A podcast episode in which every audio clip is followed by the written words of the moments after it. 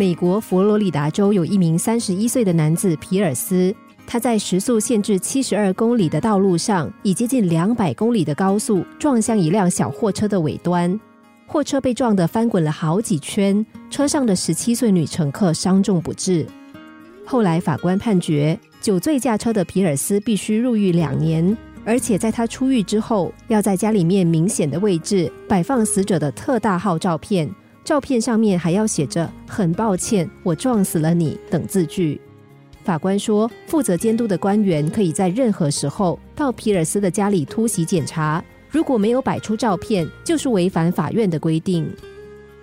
这对酒醉驾驶的处罚，除了坐牢两年之外，还判肇事者要与死者照片对看一辈子，让他永远记得无辜死者的容貌。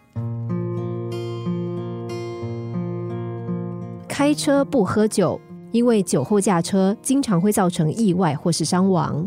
有句话说：“勿纵小瑕为大恶。”的确，小小的不好或者是小瑕疵，如果任意纵容，它就会变成大大的灾害。也因此，勿以恶小而为之，也是同样的道理。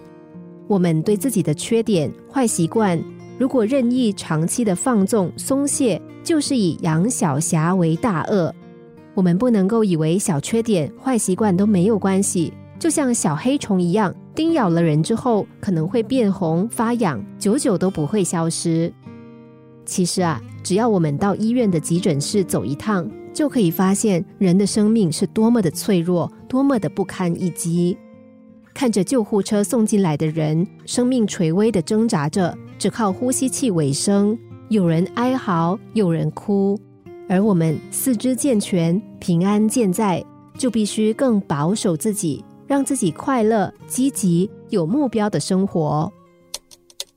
心灵小故事，星期一至五下午两点四十分首播，晚上十一点四十分重播。重温 Podcast，上网 U F M 一零零三 t S G。